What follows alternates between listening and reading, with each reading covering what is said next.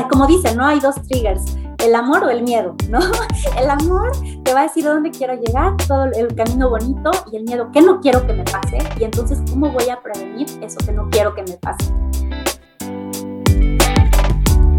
Mujeres y Dinero con Gabriela Huerta.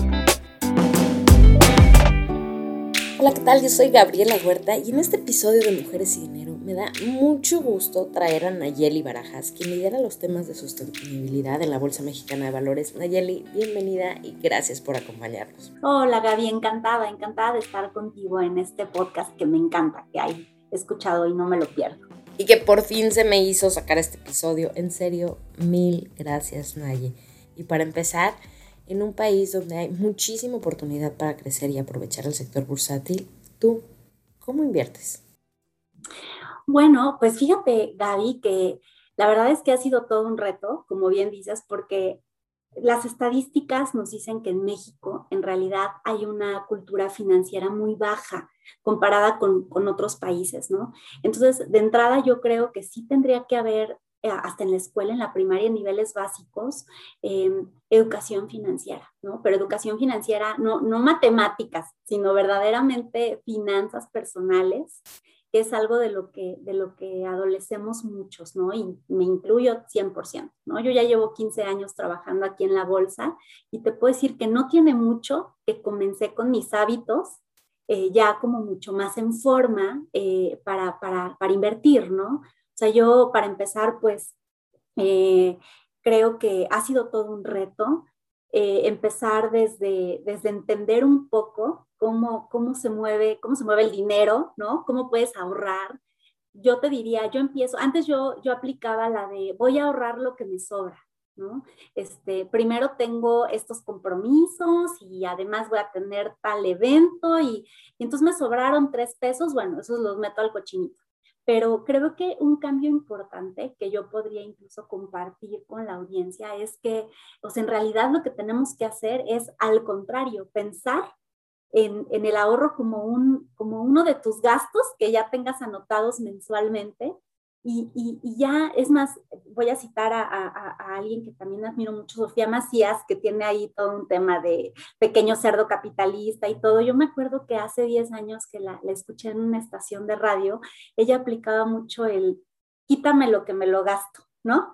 Y se me hizo muy, muy, muy chistoso esa expresión, pero la verdad es que tiene como todo el sentido, ¿no? Si desde un principio tú dices, quítamelo porque me lo gasto y esto ya va a ser... Eh, un, una constante en, mis hábitos, va a llegar un momento en el que, número uno, no te va a hacer falta, no lo vas a extrañar, porque en tu mente ya vas a saber que tienes solo cierto efectivo para gastar y entonces sobre eso te vas a adaptar, ¿no? Todos siempre nos adaptamos. Entonces creo que es una muy buena estrategia. Y por otro lado, pues también hay diversas ya sea aplicaciones, este, bancos, o sea, hay muchos medios por los cuales tú puedes decidir, oye, a ver, esto lo voy a ahorrar o lo voy a invertir. ¿Qué tanto riesgo le voy a poner? ¿No? A lo mejor, este, si es un fondo de inversión, puedo jugar con mis canastas y decir, a ver, tal porcentaje, eh, pues me lo voy a todo el riesgo del mundo, ¿no? Pero a lo mejor voy a tener una mayor ganancia y a lo mejor la mayoría me voy a ver un poquito más conservador. Entonces, es un poquito como de ir a prueba y error. Por supuesto, hay mucha literatura al respecto. Igual recomiendo mucho este tipo de, lecturas como, la de Sofía, que es como muy, muy amigable eh, de, entender, pero también, por ejemplo, como bien comentas, aquí en la Bolsa hemos hecho muchos esfuerzos para... Eh, para fomentar que haya una mayor cultura financiera en México, ¿no? Y, y, eso, o sea, que no se traduzca en, ah, me voy, a investigar qué es un secade o qué, o sea, que, que, eso por supuesto que sí, por eso ya estamos hablando en, en, a otro nivel, pero ya si hablamos en temas como más personales, también podemos ver qué es, qué es, el ahorro, la importancia del ahorro, cómo hacer un presupuesto familiar, cómo podemos hacer ciertas estrategias para generar, ¿no? Porque también el tema del dinero puede ser cuánto ahorras, pero también cómo puedes generar más, ¿no? Y eso también lo puedes hacer por medio de las inversiones.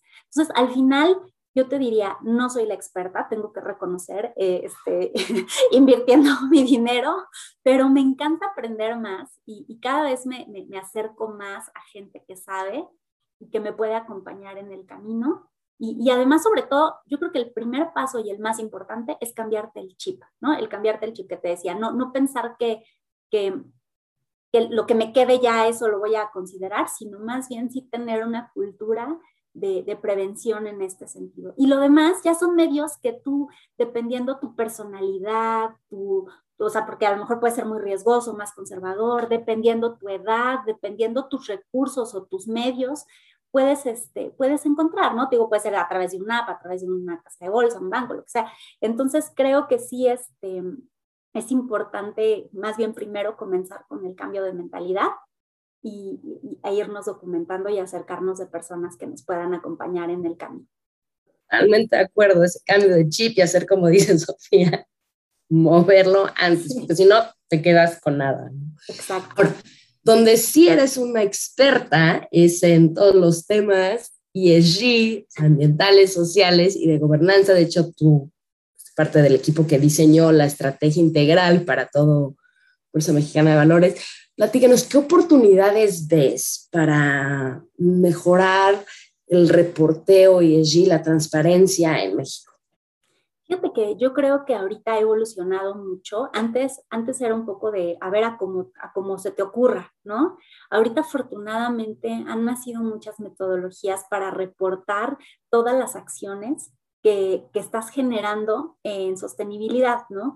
Y, creo que son un muy buen punto de partida y un buen referente para que tú al diseñar una estrategia o al implementar iniciativas en tu organización puedas irlo mapeando también contra esos lineamientos, ¿no? Que si bien son de reporteo, también te permiten como analizar, oye, a ver, ¿qué, me está haciendo falta, ¿no? Que, que, aquí, que aquí pues lo están como indicando y a lo mejor yo, yo no lo estaba teniendo tan en cuenta, ¿no?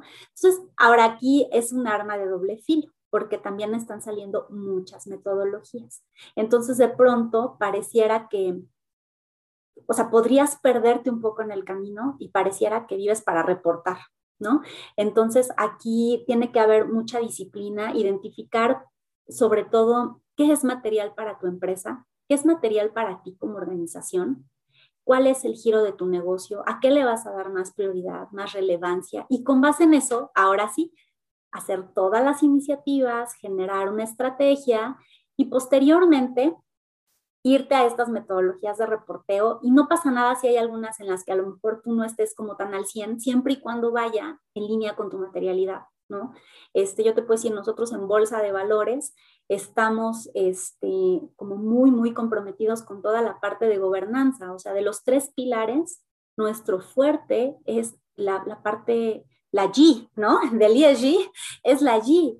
Em, ¿Por qué? Pues porque nosotros tenemos un gran impacto en el mercado, entonces todo el tema de gobierno corporativo, de transparencia, de ética, de generar reglas claras, de ser congruentes, em, de poner a la disposición a, las emisoras toda la información necesaria para que puedan ellos eh, tener em, mejores bases, mejores resultados, pues todo eso para nosotros es prioritario, ¿no? Y no es que, por ejemplo, medio ambiente, no, al contrario, yo creo que no, no veo a ninguna empresa de ningún sector que no tenga que estarse preocupando por el medio ambiente. Sin embargo, el alcance o el impacto que tiene una empresa de otra, de otro sector, pues sí son muy diferentes, ¿no? Nosotros, yo te podría decir, Bolsa como tal, pues es un edificio de 500 empleados, ¿no? Entonces, a lo mejor podemos tener aquí las mejores tecnologías, este, ser los más verdes del mundo y la verdad es que el impacto quizás no, no va a trascender como a lo mejor otra, otra empresa de otra naturaleza. Sin embargo, como industria del sector financiero, sí podemos poner al alcance de nuestro mercado productos eh, verdes, ¿no? Por ejemplo, bonos este, y, diversos instrumentos que les permitan generar, este, bueno, tener financiamiento para poder eh, generar proyectos o iniciativas que verdaderamente puedan tener un mayor impacto hacia temas ambientales. Entonces, es ahí donde, donde uno tiene que estar como muy enfocado, ¿no? Y digo, aunque tu pregunta fue de reporteo, ya me la seguí, este, porque creo que, o sea, el reporteo para mí es como el paso final, ¿no? El reporteo o llenar un cuestionario, este, o sea, al final es como el gran resultado o cómo vas a plasmar o comunicar todo lo que ahorita estás desarrollando. ¿Y cómo vas a saber qué vas a desarrollar y a qué le tienes que dar prioridad? Pues con base de un, un estudio, tienes que, que, hacer un estudio, evaluar bien a tu empresa, evaluar bien en qué en qué debe de estarse enfocando, cómo, cómo son las prioridades de tu negocio y además cómo te ven tus grupos de interés y qué esperan de ti, ¿no? Entonces la combinación de esos dos factores son los que te van a dar como, como tus pasos a seguir inmediatos, los temas donde no puedes no estar o los temas donde tú dices, bueno, si aquí no hago nada ahorita o hago poco, tampoco va a impactar ni en mi estrategia de negocio y tampoco es tan relevante para mis grupos de interés, ¿no? Entonces, eso es como el primer paso, luego generas tu estrategia eh, con acciones muy concretas, la mides y entonces, ¿qué mejor instrumento que tu reporte para poder eh, comunicar lo que estás haciendo y comunicar avances o, o, o, incluso comunicar hacia dónde vas, ¿no? Para, para darte a conocer como organización. Retomando esto que dijiste de el impacto del edificio con 500 personas, pero también la influencia que ustedes tienen sobre las emisoras, y lo que hacen que se pongan en línea o aprendan, o sea, eh, con las de pequeñas emisores que ustedes los entrenan y les enseñan estas partes, o sea, es un impacto enorme el que están haciendo. Entonces, no olvidemos eso. Y volviendo al tema. Ustedes apoyan y siguen mucho los objetivos de desarrollo sostenible de la ONU, ¿no? Y justo acaba de sacar Bloomberg un, un estudio donde dice que empoderar a las mujeres representaría un crecimiento de 20 millones de dólares en el PIB mundial. Entonces, platícanos un poco qué es lo que ustedes hacen desde Bolsa para ayudar en temas de género. Claro que sí, Gaby, y es súper importante eso que comentas y efectivamente, o sea, no olvidar que nuestro principal impacto está en cómo, cómo fortalecemos con mejores prácticas al mercado, ¿no? Entonces, en temas de género, efectivamente, bueno, nosotros, o sea, en general, en sostenibilidad, nosotros eh, tenemos un, un, fiel seguimiento a los objetivos de desarrollo sostenible, a Pacto Mundial, ¿no? O sea, tratamos siempre de sumarnos a estas iniciativas porque te dan línea pero particularmente en temas de género, nosotros somos miembros de la iniciativa de bolsas de valores sostenible, eh, que es el SSI por sus siglas en inglés. Eh, y ellos, este, bueno, hay una iniciativa, hay una dinámica que de hecho se hace a nivel mundial que se llama Ring the Bell for Gender Equality. Entonces está padrísima porque es combinar esto que es como tan tradicional de una bolsa de valores, que es el famoso timbrazo o campanazo, y es hacer un llamado, tocando la campana, pero haciendo un llamado a todo el sector privado, o sea, ya sea este, nuestras empresas listadas, grandes, pequeñas, eh, prospectos, este, en general a la población, pero principalmente a las empresas, a que puedan ver hacia el interior de su organización para ver cómo están generando eh, iniciativas que apunten a la mejora, eh, de, a que sean más equitativas, ¿no? En género en particular, pero también te diría que nosotros en Bolsa promovemos mucho la diversidad en todas sus formas, ¿no? Este, pero puntualmente este evento es muy enfocado hacia, hacia, hacia las mujeres y entonces decir, a ver, primero pues identificar sus, sus brechas, ¿no? Sus brechas eh, en numeralia, en, número de mujeres versus hombres, sus brechas a lo mejor en temas de sueldo o sus brechas en mujeres eh, y hombres, pero en ciertos niveles, ¿no? Entonces es un poquito invitarlos a que, a que, a que hagan esta numeralia, a que cuenten, a que lo identifiquen, porque una vez identificándolo y dándote cuenta, pues ahí es donde tú encuentras una verdadera área de mejora, ¿no? Tienes una gran oportunidad para trabajar sobre eso y poder mejorar tus números. Y, y, además, pues también invitarlos a que lo documenten en políticas, en procedimientos y procedimientos desde de reclutamiento, de desarrollo, de plan de carrera, de mentoría. O sea, hay muchos, muchos procedimientos donde tú como empresa puedes mejorar y fortalecer ese cuidado para mantener la equidad en todos sus niveles, ¿no? Te digo, eh, ahorita puntualmente de género, pero puede ser una diversidad de, de mil formas también, ¿no? Este, de, de intelectuales, este, ideologías, eh, etcétera, ¿no? Totalmente de acuerdo, tal como dice el jugador Peyton Manning, ¿no? Que el, el jugador más valioso es realmente el que hace a más jugadores valiosos. Claro. Y eso es una labor que, y eso justo es la filosofía de bolsa, exacto. Y, y, justo lo que decías, ¿no? O sea, nosotros creo que eh, nuestra gran trascendencia también radica mucho en generar capacidades, o sea, desde este nivel de entendimiento y de, de, este acercamiento que tenemos con las mejores prácticas, tanto en temas ambientales, sociales y de gobernanza, pues no podemos quedarnos con eso, ¿no? O sea, si bien podemos sí aplicarlo al interior de nuestra organización, pero en realidad nuestra esencia debe ser sí eh, armar comités con nuestras empresas listadas, este, ser aliados de, de muchas organizaciones para que el mensaje pueda trascender y tenga mayor impacto. Generar estas capacidades para que se tome acción de una manera mucho más profunda en todos los sectores. Eso. Y bueno, tú ahora vas liderando esta área social en una de las empresas más reconocidas del país, pero por lo que tengo entendido, toda la vida te llamó el tema social. Entonces, cuéntanos, ¿cómo fue que te decidiste a estudiar mercadotecnia, luego mercadotecnia social? O sea, ¿de dónde fue que nació todo esto? Pues fíjate que yo siempre, o sea, a mí, me, a mí me gusta mucho la mercadotecnia porque me gusta mucho, o sea, yo creo que todos en esta vida podemos vender una idea, todos somos vendedores, todos somos, este, todos de alguna forma andamos haciéndole marketing a, a nosotros mismos, ¿no? O sea, vendiendo nuestras ideas, tratando de negociar. Y, y, eso a mí me llamó mucho la atención en la carrera. Me encantaba, por ejemplo, la publicidad. Este, y, y, puntualmente dentro de la mercadotecnia hay una materia que era el marketing social, ¿no? Entonces, esa, esa parte a mí, a mí me llamó mucho la atención porque decía, qué interesante que por medio de una buena campaña de comunicación publicitaria, por medio de esta parte más visual, puedes impactar a alguien para que tome o no una decisión que ayude a los demás, ¿no? Entonces, desde ahí creo que nació mi, mi, amor hacia, supe que podía combinar ambas cosas. Yo en Bolsa entré en 2005 como becaria, como servicio social, este, y muy chistoso porque efectivamente yo tenía que ver con marketing y como que no tenía mucho que ver con números y con la bolsa, ¿no? Pero la vida me puso aquí y yo encantada.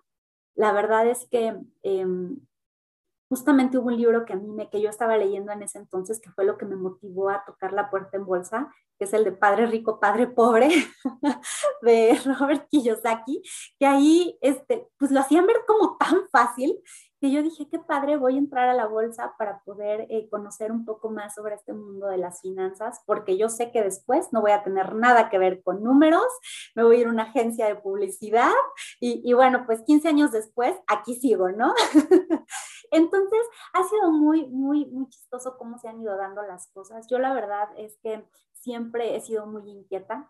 Me encanta mucho este, ayudar a los demás, ya a, a, a modo personal siempre me he preocupado por los demás, por, porque estén bien. Creo que, el tema incluso, yo creo que si no hubiera sido de marketing, hubiera sido psicóloga, porque me encanta mucho eh, ayudar a, a, a, los demás. Y, y en ese sentido yo encontré una maestría en 2009, que era una maestría en responsabilidad social me gustó muchísimo el plan de trabajo y, estaba muy enfocada también a organizaciones sin fines de lucro. Tuve compañeros de 10 de lujo que, que ya presidían o que ya estaban dirigiendo alguna, alguna asociación y aprendí muchísimo de ellos y de, y de ver cómo uno puede, puede potenciar el impacto o el alcance con una estrategia bien dirigida, ¿no? Entonces, esa parte a mí me, me gustó mucho, me llamó mucho la atención me la guardé un poco porque aquí en Bolsa todavía no había como tal un proyecto, o sea, era muy nuevo esto de, todavía ni, ni pintaba eh, la palabra sostenibilidad, ¿no? En el, en el mapa a lo mejor era como muy, muy sencillo. Y luego me fui, este, me fui a otro país, me fui a Sudáfrica, hubo un intercambio aquí en, en, en la bolsa, en el Depósito Central de Valores, que es Indeval aquí en México.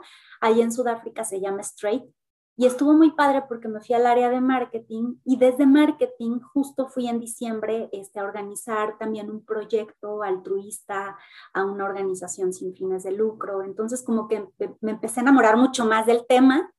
Y aquí en Bolsa justamente a mi regreso empezó a nacer este boom del IPC sustentable, o sea, como que ya empezó a pintar sin embargo, no en el área en la que yo estaba. La mía era pues donde está la bóveda, donde se liquidaban los valores, que me encantaba mi trabajo, porque además mi trabajo era más como de promoción, de atención al cliente, de, de, sí, de servicio al cliente, ¿no? En realidad.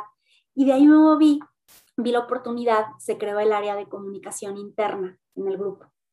Y, me encantó, la verdad ha sido una experiencia súper bonita porque también tuve la oportunidad, como bien sabrás, en la sostenibilidad, el, la S, la parte social, tiene dos vertientes, ¿no? Una que es externa, que es todo lo que puedes hacer por tu comunidad, y desde Bolsa, pues lo que hacemos va muy enfocado a temas de educación financiera, de ayudar a la comunidad y al desarrollo social de México por medio de más educación financiera, con una escuela, con un museo. Pero al interior de la organización también impacta la parte social, no es tu comunidad interna. Entonces, el hecho de poder yo dirigir esa área, de generar em, eh, diversas iniciativas para que el personal estuviera más motivado, más contento, eh, poder eh, ayudar a que hubiera más satisfacción laboral en el grupo. Pero además desde ahí tuve la oportunidad de crear el, programa de voluntariado corporativo. Entonces, como que se empezaron a combinar todos los factores, se alinearon todos los planetas y, entonces me, sentí muy feliz con, con, un propósito mucho, mucho mayor, ¿no? ¿Cómo, ¿Cómo puedes combinar tu, pues, tu esencia con, a través de tu trabajo y, y, que eso le dé mucho mayor valor a lo que haces y el impacto que tiene con tus beneficiarios, que en ese caso eran pues los empleados, ¿no?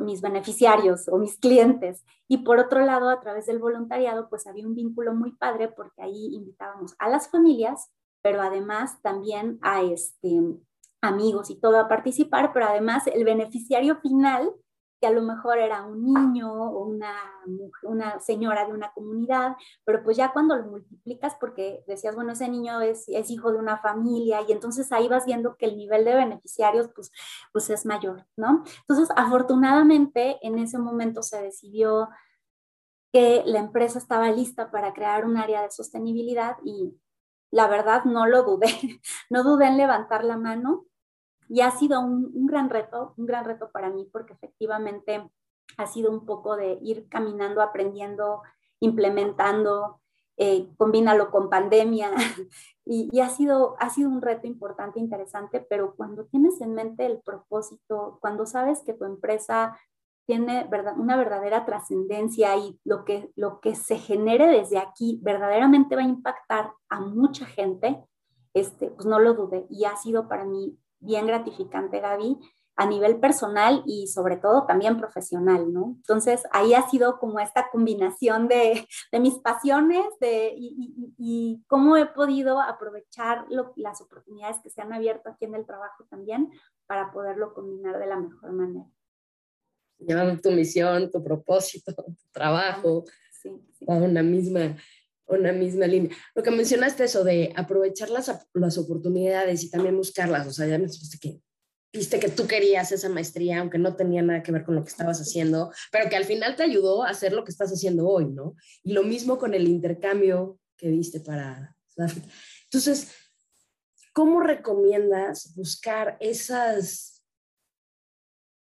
pues esos entrenamientos, esas educaciones extras cursos, experiencias, etcétera, para poder llegar a tu meta? O sea, ¿qué recomendación das a quienes están?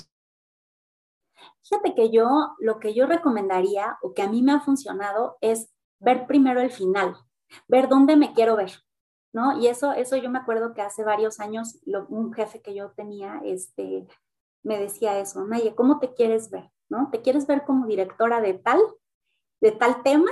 ¿No? Entonces, fíjate esa persona, cuáles serían sus principales características, qué tendría que estudiar, con quién se tendría que relacionar, qué tendría, en qué temas tendría que estar sí o sí leyendo diario, ¿no? Entonces, primeramente, o sea, hay veces que no está tan claro decir yo quiero ser, como de niño, ¿no? Yo quiero ser bombero, ¿no? Y, no, a veces no lo tienes tan claro y eso a mí me pasó con lo de la maestría. Yo decía, yo, yo quiero salvar al mundo, ¿no? En mi, en mi, la Nayeli de hace 10 años, esa era su, su, este, su mentalidad, ¿no? De alguna forma, ¿cómo? Y literal, yo decía, ¿cómo? No sé, pero esta, este, este tema suena padre y creo que este tema me va a abrir el, el horizonte para entender bien hacia dónde me podría yo mover, ¿no?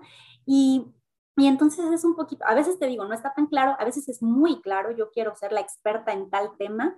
Entonces, pues es decir, si yo quiero ser la experta en tal tema, pues ¿qué tendría yo que estar em, leyendo? ¿Qué tendría que estar consumiendo, eh, eh, ya sea en, en, algún podcast, en algún audio, este video, etcétera? Y además, si existe una, investigar si existe una educación como más formal que te permita profundizar en los conocimientos. Y déjame decirte, yo de la maestría, mis mejores recuerdos, efectivamente fue un gran programa de trabajo y me encantó. Creo que el contenido tenía mucho valor y calidad, pero lo que más, más, más me enriqueció a mí fue justo la interacción que tuve con mis compañeros de trabajo, ¿no? Que ellos ya desde sus experiencias me transmitieran, este, pues los retos, los obstáculos. Eh, me tocó ir a varias de sus fundaciones, a centros comunitarios, y desde ahí ayudar. Y entonces es cuando ya de una forma más práctica y vivencial entiendes o te queda o sientes ese llamado de hacia dónde debes ir, ¿no? Entonces, eh, eh, es como bien decías, sí, pensar y planear y soñar, eh, pero actuar, ¿no? O sea, como dicen, ver hacia las estrellas, pero con los pies en el, en el piso y seguir caminando, ¿no? Entonces, em, y no pensarla tanto, porque a veces uno dice, no, es que hasta que suceda, hasta, hasta que me alcance, hasta que me... No, o sea, si tú tienes muy claro el qué, pueden haber muchos cómo, ¿no? O sea, si tú dices, híjole, es que me interesa esta maestría en Londres, ¿no? O en, pero está carísima, ¿no? Entonces mejor yo creo que no. No, bueno, pues está carísima. A ver, fíjate si puedes encontrar una beca, fíjate si cómo puedes a lo mejor invertir lo que tienes para que en un año te alcance, ¿no? O sea, puede haber muchos, pedir préstamos, o sea, puede haber muchos cómo mientras tengas muy claro el qué. Entonces, creo que ese sería mi, mi principal consejo, que no vean el cómo no o el por qué no, sino el qué quiero y entonces plantear escenarios de cómo, cómo lograrlo. También es un poquito quitarnos hasta prejuicios, ¿no? Porque a veces uno dice, no, es que si no es por el camino que yo quiero, no, no me interesa, ¿no? Y yo te puedo dar un ejemplo, pues muy, muy mío. Este, yo cuando acabé mi servicio social y me ofrecieron pues entrar ya a trabajar aquí, fue porque la, la recepcionista del piso este, se iba. Y entonces mm, el que era mi jefe me dijo, mira, ahorita necesitamos muchas manos, entonces agarra ese puesto para que ya estás en la nómina y sígueme ayudando desde ahí en todo lo que me estabas apoyando, porque ya no nos van a, creo que iban a quitar esa plaza de servicio social, no sé bien. Dice, ¿por qué pues, como recepcionista no tenía mucho que hacer? Entonces me dijo, y ahí nos ayudas. Entonces ahí sí fueron mis demonios así de, a ver, no, yo estudié marketing, ¿cómo, cómo en la recepción, no? o sea, y ya mi carrera terminada. ándale, o sea, ya, ya me estoy titulando, ¿cómo que en recepción? Hasta que después dije, a ver, no tienes nada que perder, me gustaba lo que hacía para ayudarlos, hasta yo lo vi hasta como me dio un trampolín de, bueno, en lo que consigo, en lo que consigo mi, mi, mi chamba en mi agencia de publicidad, ¿no? y, y la realidad es que estuve en la recepción dos meses porque luego este, el, director que llegó decidió que no, no, había, no tenía que haber una dirección, digo, una recepción, cuando había una en la planta baja del edificio, porque iba a haber una en el piso 3.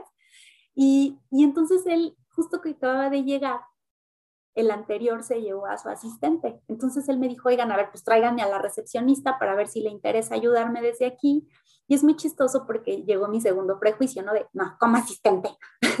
y él me decía, no, lo que pasa es que en lo que consigo una y en lo que tú ves, porque él me entrevistó y le dije, no, yo estudié marketing y todo, y me dijo, y en lo que tú ves que quieres hacer o qué otra cosa consigues. Y estuvo chistoso porque aquí iban a liberar un proyecto muy importante que era, este, iba a cambiar todo el, todo el modelo de liquidación de, de Indeval. Y entonces me dijo, necesito, tú que estudiaste marketing, este, me gustaría que me ayudes a hacer un material didáctico para que el mercado entienda cómo va a ser ese cambio. ¿Cómo ves si desde tu escritorio de asistente me ayudas a crearlo? Y yo, ¡ay, qué padre! Sí, acepto el reto, ¿no? Y, y ahí, 15 años después, aquí estoy, ¿no? Pero sí es un poco como quitarnos, o sea, como que más allá de ver, ay, no, ¿cómo? Sino yo me motivo mucho saber, wow, voy a hacer un material didáctico para todos los bancos, casos de bolsa y de un tema que yo ni, ni entendía. Entonces el reto primero de decir, ahora le tengo que entender primero yo Entonces sí es como un poquito, como dices, ¿no? A lo mejor la puerta fácil de, ah, ya acabaste tu servicio social, ahora eres especialista en marketing, pues a lo mejor no era el camino, ¿no? A lo mejor el camino era talacharle un poquito más, pero que te va permitiendo tener más herramientas para poder ir como subiendo de una forma más como estable, ¿no? Cuando vayas hacia arriba. Y con esto de buscar el cómo y lanzarte con cosas nuevas, ¿cómo es que transmites la importancia de los temas ambientales a las empresas? Que Gaby, me encantaría como hacer un, un paréntesis de que no se crea que cuando hablamos de medio ambiente estamos hablando de alguna reforestación o de salvar arbolitos o de, o sea, que si bien por supuesto que los árboles son muy importantes para todo el mundo, eh, en realidad hay cosas que las y que muchas empresas podrían decir, híjole, pues no, yo no, ¿no? Yo no, yo no, yo no me identifico con temas ambientales. Yo te puedo decir que todos estos riesgos que pudieran haber por cambio climático, al final son riesgos que le impactan de forma económica a tu organización. Entonces es bien importante que todas las empresas tengan bien claro cómo tener mapeado que a lo mejor eh, hay, riesgos que pueden afectar físicamente a tu empresa, riesgos por cambio climático. Digo, hay unas que son muy obvias, ¿no? Como un huracán le va, le va a pegar al, al, al, hotel que está en la playa, ¿no? Ese es, ese es un riesgo físico muy obvio a lo mejor. Y uno pensará, bueno, ¿a quién pasó de la reforma? Pues no me va a pegar el huracán, ¿no? No, pero sí hay ciertos riesgos físicos, a lo mejor en, en tus servidores, este, o a lo mejor algunos, eh, a, tus clientes que te van a impactar de una u otra forma también, ¿no? Y, por otro lado, hay otros riesgos que también pudieran ser por cambios regulatorios, que son los riesgos de transición, y todo esto por, por temas de cambio climático, ¿no? Simplemente hace dos años, bueno, el año pasado en, en, Davos, que, que, se ven los principales riesgos eh, normalmente estaban riesgos de seguridad de información o cierto tipo de riesgos. El año pasado los cinco riesgos, el top five de riesgos que se identificaron en 2020 eran por cambio climático. Y, no es menor la cosa, ¿no? Incluso hasta estos temas de salud pública que estamos viviendo, pues también no dudes que tiene que ver con todas estas afectaciones. Entonces, ¿qué está haciendo Bolsa al respecto? Pues estamos eh, poniendo al alcance de nuestras empresas listadas eh, diversas conferencias, pláticas, para que ellos puedan identificar sus riesgos, para que puedan mitigarlos y no se conviertan en riesgos financieros, ¿no? Entonces, creo que es la mejor forma en la que nosotros podemos poner nuestro granito de arena y contribuir en ese tema. Ya, muy bien, analizando todos los riesgos, por dónde te pueden llegar. Y sí, exacto. adelantarte a lo mismo que decías, mentalizarte de dónde quieres llegar y cómo lo puedes hacer. También sirve del otro lado. ¿Qué quieres evitar? Y cómo te preparas para no llegar a esa situación. Claro, como dicen, no hay dos triggers, el amor o el miedo, ¿no? El amor te va a decir dónde quiero llegar, todo el camino bonito y el miedo, ¿qué no quiero que me pase? Y entonces, ¿cómo voy a prevenir eso que no quiero que me pase, ¿no? Entonces, eso aplica mucho también. Y, y fíjate que a nosotros aquí nos gusta mucho llamarle sostenibilidad en lugar de sustentabilidad, que ambos términos son correctos, pero aquí como que nos, nos, nos gustó más sostenibilidad, justo por todo eso que tú vas a hacer como empresa para que se sostenga en el tiempo, para que pueda sostenerse a largo plazo y pueda darle valor a todos, ¿no?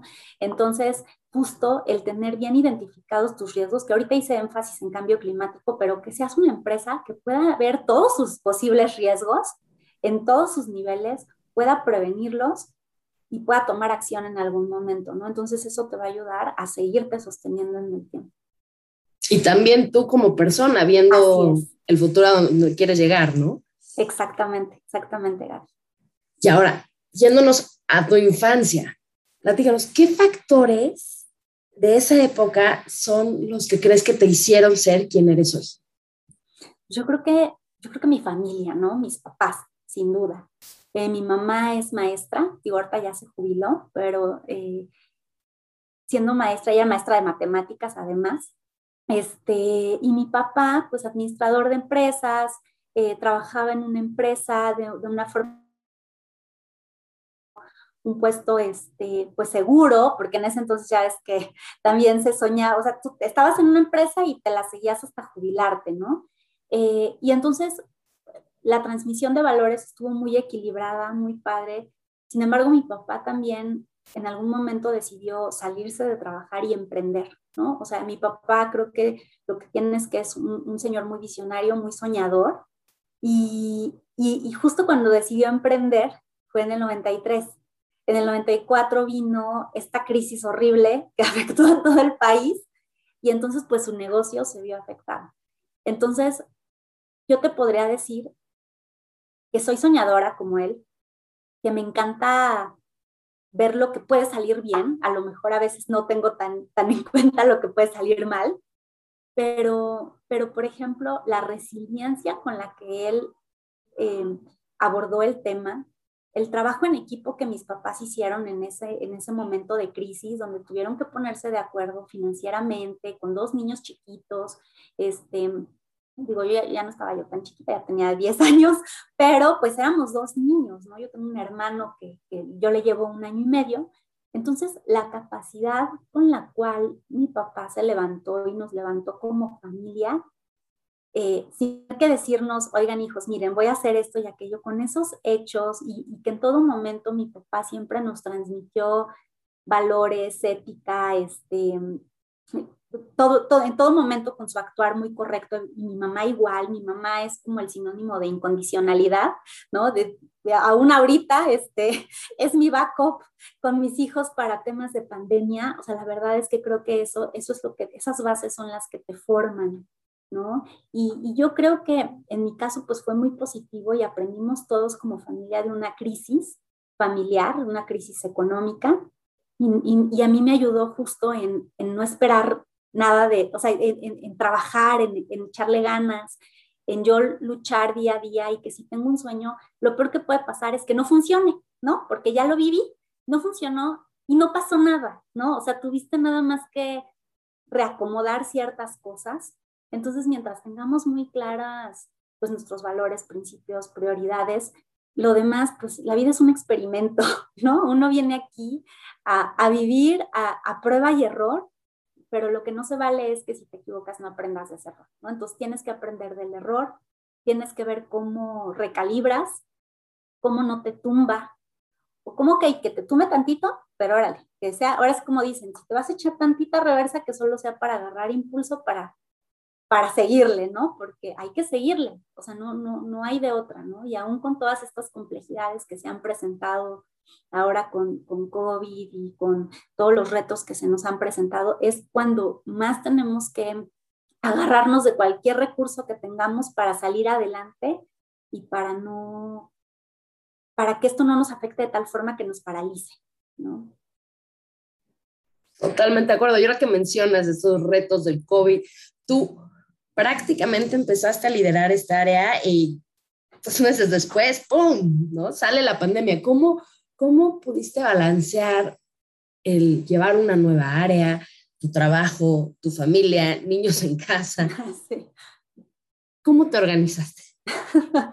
Fíjate que sí fue un reto muy, muy grande, como dices. A ver, yo entré en enero, el área se creó en enero y en marzo, o sea, mediados de marzo ya todos en casa, ¿no? Entonces se me juntó que estábamos haciendo informe anual, informe de sostenibilidad, los niños al principio que la SEP no, este, pues como que amplió las vacaciones de Semana Santa como primer medida, entonces no es que tuvieran tareas que hacer ni nada, ¿no? Entonces estaban, Netflix en ese sentido creo que fue mi, mi aliado. Bueno, no sé si se pueden decir marcas, pero... Claro que se pueden decir marcas y fue realmente aliado, creo que de todas las mamás en pandemia. claro. Nos ha salvado. Perfecto. Y, y entonces en ese momento también eh, dije, a ver, no, que tampoco puede ser tan mi aliado, ¿no? No le puedo confiar absolutamente todo, entonces sí tuve que organizarme un poco con horarios, este, levantarme más temprano, a lo mejor antes de que ellos se despertaran, ya tener listo el desayuno, porque además esta pandemia no es que tuviéramos mucho apoyo, todos teníamos que estar en casa, incluso, digo, yo tenía una, una persona que me ayudaba una vez a la semana, pues ya ni eso tenía, ¿no? Entonces, este, y al principio, pues mi esposo ni siquiera, o sea, él seguía yendo a trabajar, entonces literal fue ver, a ver, necesito organizar esto, este reporte sí o sí tiene que salir, este, mis hijos sí o sí tienen que comer, ¿no? Entonces, o sea, ahí tenía uno que decir, a ver, ¿qué es lo que sí o sí tiene que suceder hoy? ¿Y qué puede que sea opcional, ¿no? Entonces, partiendo de ahí, ahí estaban ya bien identificadas las prioridades y entonces trataba yo de, de hacer de comer antes de que, de que, de que se despertaran, pues enfocarme en trabajo, platicaba, y ahí yo creo que la comunicación con ellos fue fundamental, que aunque están chiquitos, este, sí era mucho de, a ver, necesito concentrarme, mira, ahorita en lo que está esa película que estás viendo, esas dos horas, este, yo voy a estar plenamente terminando mi reporte o trabajando en esto, cuando acabe eso te voy a dar tu, un lonchecito, o como que ahí trataba yo de, de, de, de platicarles mucho para que ellos no perdieran la estructura, ¿no? De su día a día. Y, y, pues obviamente no fue fácil, hubo días en, en, los que a lo mejor no lo logré como a mí me hubiera gustado. Este, también pues estábamos todos pues hasta temerosos de lo que pudiera pasar con nuestra salud, ¿no? O sea, se combinaron muchos factores, no nada más era el tema de cómo combino mi chamba con mis hijos, sino era cómo combino mi chamba con mis hijos, con mis propios miedos, con transmitirles a ellos tranquilidad, seguridad, cómo resuelvo el tema de ir al súper, cómo pido por internet, cómo, o sea, como que se combinaron demasiados factores que uno tenía que resolver. Entonces, fui muy práctica, la verdad, pedí pedí súper en línea, este, si había un, si hoy ni modo tenía que abrir una lata de atún con mayonesa, este, eso era nuestro, nuestra comida, o sea, al final yo sabía que tenía que resolver el tema de comida, ¿no? Como te decía, a lo mejor volviendo un poco a él, ¿cómo? Hay muchos comos, ¿no? Puedo tardarme tres horas haciendo un platillo súper sofisticado o puedo abrir una lata de atún, mezclarla con mayonesa y galletitas y esa es nuestra comida, ¿no? Entonces, eh, y, y, y, entonces también pues, espero haberle transmitido en eso a mis hijos también, que todo se puede resolver. Eh, hay varios caminos, hay que estar lo más este, equilibrados mentalmente. Creo que ahí la prioridad sí estaba más bien en las emociones. Eh, y, y, por ejemplo, pues posteriormente se combinó escuela en línea, ¿no? Y ahí sí fue un reto importante porque pues yo no tengo ninguna facultad este, de pedagogía ni de cómo enseñar. O sea, yo ahí admiro, admiro muchísimo, o sea, esto, esto a mí me ha hecho reflexionar mucho el papel tan importante que tienen los maestros para educar a, a, a los hijos, ¿no? A, a, los alumnos, porque tienen, se necesitan habilidades muy específicas para captar la atención de un niño, para que entienda el tema, pero además, o sea, de verdad que admiré muchísimo a, los maestros de mis hijos y también me di cuenta que no, pues yo no tengo esas habilidades y también tuve que darle prioridad a ver qué quiero, que mi hijo saque 10 o que mi hijo entienda. ¿no? Entonces, pues es platicar muchísimo con ellos, de, oye, a ver, ponle atención a la maestra, necesito que entiendas, no, no me interesa si sacas 10, pero no le pusiste atención a la mí si fue por, por casualidad, ¿no? Entonces, ahí sí fue, sí fue como mucho, mucho diálogo, mucha negociación, este, igual ahí, pues como te decía, sí tuve, tuve que recurrir a, a, mi red de apoyo para, para también poder, para que no se, no se fracturara de alguna forma, pues estos vínculos, ¿no? Porque no puede ser todos los roles al mismo tiempo. Entonces yo también necesitaba tener en ciertos horarios mi rol de, de, de, de empleada y en otros mi rol de mamá, pero como que mi rol de Miss siento yo que no estaba funcionando. Yo decía, mira, yo puedo ser la mamá más cariñosa, la mamá más, este, pues, la, la, la, lo mejor posible hacer mi chama de mamá, pero como maestra no, no, no, no sabía yo ni cómo explicar cómo, cómo, este, cómo restar, ¿no? Ya ves que estaban en la etapa de, no, bueno, y entonces al uno le, le pides prestado al, veci al, al, vecinito de al lado una vez, un decimal, y entonces el, el, cero ya no es cero, ya se convirtió en diez, y mi hijo me veía con cara de, no te estoy entendiendo nada, mamá. Entonces también ahí tuve que buscar videos de YouTube para ver cómo explicarle ciertos temas a los niños de una forma más, más dinámica y, y, y, mucho más entendible, ¿no? Entonces, pues es como buscar, buscar apoyo digital, presencial, lo que tenga que ser para, para que se puedan combinar las cosas lo mejor posible, ¿no? Y salir, en este caso muy particular, que pues es, fue una, un, algo que impactó a nivel global y que nadie estábamos preparados para eso, pues es cuando más tenemos que ver qué herramientas podemos sacar de nosotros mismos y de, y de, y de otros factores para que salgamos adelante lo menos lastimados posible, ¿no? Y de todas estas herramientas y experiencias que tuviste durante la pandemia, cuando por fin, que esperemos sea muy pronto, salgamos de esta situación, ¿qué cosas te gustaría continuar haciendo? Pues fíjate que estos vínculos familiares para mí fueron bien importantes. O sea, yo, yo sí te puedo decir que dentro de toda esta historia, a lo mejor de terror que te acabo de contar, yo tengo mucho que agradecerle a, a la pandemia porque yo, como te digo, siempre he sido muy inquieta, muy inquieta, no paro, ¿no? Incluso en el edificio muchos que me veían, me veían corriendo, ¿no? Igual también por la naturaleza de mi trabajo, que era mucho de comunicación interna, andaba de arriba abajo en el evento, aquí, allá, pero así es mi naturaleza, muy inquieta. Y, y los fines de semana que estaba yo en casa con los niños, pues también era de, ¿y ahora dónde vamos? Vamos al cine, vamos aquí, vamos allá. O sea, realmente no parábamos, ¿no? O sea, no, yo, yo regresaba el lunes agotada y agotada y con pila para seguir, ¿no? Y creo que algo que a mí me, me, gustó mucho y agradezco fue que no fue opcional, que nos tuvimos que quedar quietos, que quedar en casa, que aprender a reconocernos, nuestros gustos, hábitos, vincularnos mejor como familia. Yo te puedo decir que hay un día, a una hora que ya regresé físicamente a trabajar, este, nuestros miércoles en la noche son miércoles de juego de mesa, cosa que antes pues no, no, no, no hacíamos eso, ¿no? Y, y, estas cosas platicamos mucho más, los niños y yo, incluso hasta yo tenía la percepción de cierta personalidad de mis hijos y, viéndolos cómo aprenden, cómo participaban en clase, cómo también dije, wow, esta faceta yo no la conocía de ellos y qué privilegio que ahorita yo pueda eh, convivir con ellos y, descubrir esas fortalezas que tienen o hasta esos temores, ¿no? Que luego también por, la falta de tiempo a lo mejor no había como tanta oportunidad de, de poderlos eh, conocer a mayor detalle, ¿no? Ese tipo de, ese tipo de, de, de detallitos eh, me encantaron y, para mí como que ese pequeño freno yo me encantaría continuarlo, ya no, no vivir como tan, tan hacia afuera, sino sí seguir fortaleciendo nuestro interior y vincularnos, ¿no? Creo que eso es algo a nivel personal. También por otro lado, el ahorro.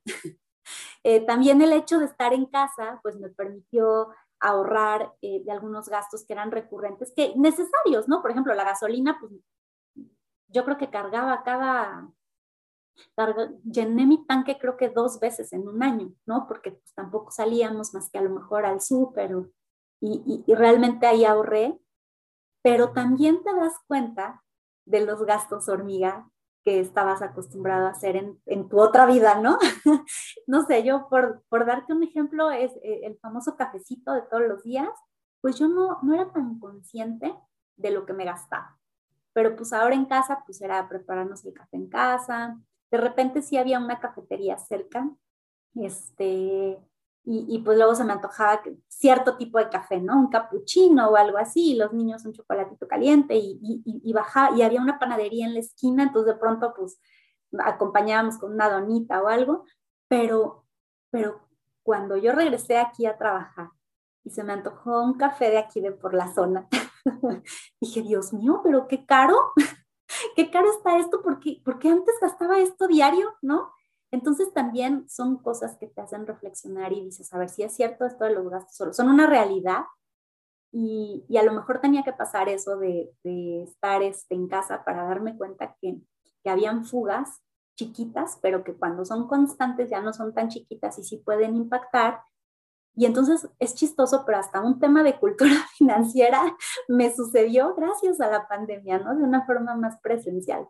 Y así, Gaby, digo, seguro este, este podcast seguro tiene límite de tiempo, entonces te podría dar mil ejemplos, pero creo que el que más, más, más me ha nutrido fue esos vínculos eh, familiares, vínculos personales, introspección. Yo también eh, estar un poquito más conmigo misma. Eh, y, y por otro lado, pues también darme cuenta de, de, de, que puedo tener una mejor planeación financiera gracias a, gracias a esto. Buenísimo. Y para terminar, platícanos cómo es que tú te cuidas a ti. Fíjate que un poco también partiendo del tema de responsabilidad social, hay una rama que a mí me, me cautivó mucho y que quitando un poco la parte profesional, a nivel personal también la he desarrollado en los últimos años, es todo el tema de la nutrición. La verdad es que a mí me impactó mucho las estadísticas de, toda la, la, huella hídrica que hay cuando consumes, por ejemplo, carne, este, digo, no voy a satanizar nada, yo como carne, pero, pero también el conocer un poco más el impacto que tiene lo que, lo que traes a tu plato y, es un, y no nada más un impacto nutricional, sino un impacto hasta en el medio ambiente, en temas sociales. O sea, es muy chistoso cómo en la comida tú puedes combinar temas sociales y temas ambientales. Porque aquí en México somos muy ricos en temas de, de cultivos, cosechas, este, hay, hay muchísima comida natural, orgánica, que, que, la propia naturaleza nos da como por las condiciones que hay en nuestro país. Y de pronto, eh, pues más bien estamos como más enamorados de otro tipo de alimentación que no necesariamente nutre y que además para que llegue a tu plato, a lo mejor la tuvieron que traer de otro país y gastar muchas este, eh, toneladas de carbono, ¿no? Mucho CO2 para que pudiera llegar hasta acá y entonces ya no llega tan fresco y a lo mejor ya le metieron por ahí algunos químicos para que se conservara. Entonces, ese mundo a mí me, hace seis años, hace, hace ocho años, me, me, me llamó muchísimo la atención y más porque pues mis hijos eran unos bebés y, y entonces yo dije, a ver, necesito em, nutrirlos lo mejor posible, lo más natural, lo más sano y además yo ayudar a mis comunidades, ¿no? Comprar local, y ir a un mercadito, comprarle a la señora que viene del pueblito con sus verduritas, que se ven todas disparejas y eso es un buen indicio de que son orgánicas, ¿no? Duden a veces de las, de las frutitas ahí que se ven todas perfectas, brillosas.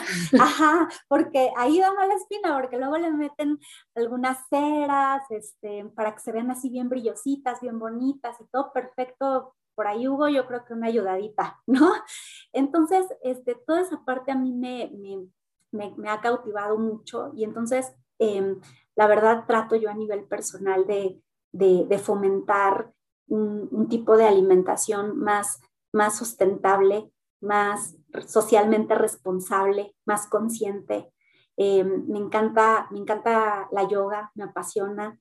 Eh, he descubierto, sobre todo en el último año, con toda esta parte de la pandemia, pues he tenido que desarrollar a lo mejor medio a fuerzas, meditar un poquito más para encontrar un equilibrio emocional.